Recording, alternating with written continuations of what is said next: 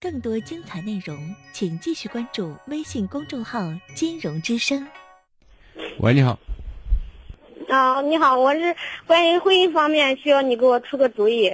你说。嗯嗯，我是结婚以后，然后有有了一年了，有个小孩儿，有了小孩儿以后，然后就是小孩儿一生病，然后我老公就一和我吵架，他不去看给小孩看病，然后到孩子为什么会生病呢？当然，我这不是废话吗？人都会生病，但是生病他有个原因。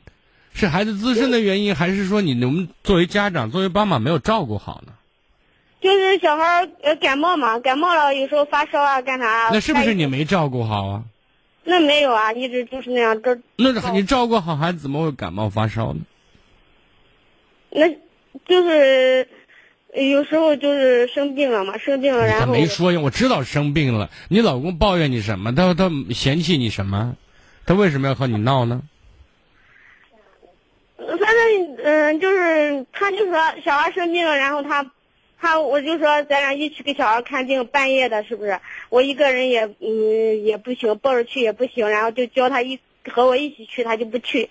我知道他不去的原因是什么？他不去，他也不说话，他就坐在那里。那他为什么不去？他是你男人，你知道原因吗？我不知道，我。你们有好的时候没有啊？好过没有啊？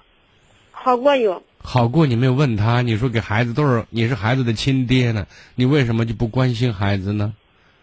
嗯，我说了，他就说嗯没钱嘛，没钱就不要看嘛。我说那小孩没钱，再没钱病是要看的嘛。那那为什么没钱呢？他就是待在家里也懒得很，不出门打工嘛，就这个原因没钱嘛。啊，那然后病怎么看的呢？然后我就一说了，我就说，然后到最后。就是出去找一点钱，然后把小孩在哪找的钱呢？就是为别人跟前借嘛。哦，借一回，借两回，那你找个男人，都是这种造型，你跟他过什么劲呢？嗯，就是嘛，我现在就是，呃，过了小孩过了一岁多，然后我就出来，出来在外面打工，打工打了一段时间，我把小孩带着，我找了个保姆给我看着，然后我又回去，回去他还是那样没改，没改，然后我待了有。过了年，过了年又待了一一两个月，我又出来。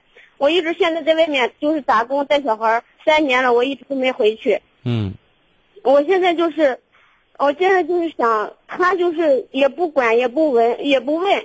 我现在就是说不知道咋办呢？要你给我出个主意嘛？那你就全当他死了吗？跟他把关系断了吗？这是没有希望。你三年，你再过三年回去还是这样子。那我意思现在就是说离婚，关于离婚这个问题，关，他就是他好，他就是不愿意把小孩给我，他就是他还要这个小孩。他他这是难为你，对不对？要小孩子他又不管，他连自己都管不了的人，他要小孩子纯属是欺负人吧？但是他要，给不给是你的事情，然后他要能不能成功，这是法律的事情，对不对？因为法律它会有有一个依据的嘛，你要有稳定的工作、稳定的住所，而且有利于孩子的身心成长，作为孩子归属谁的一个依据。是你老公那种好吃懒做，然后呢自己都管不了、都应付不来的人，怎么可能把孩子给他呢？但是他房子是有的，是他爸盖的，然后他自己他不在钱，就是这个原因。是啊，所以这些事情没有经济来源嘛。而且孩子还小，跟着妈妈对孩子明显是有好处的。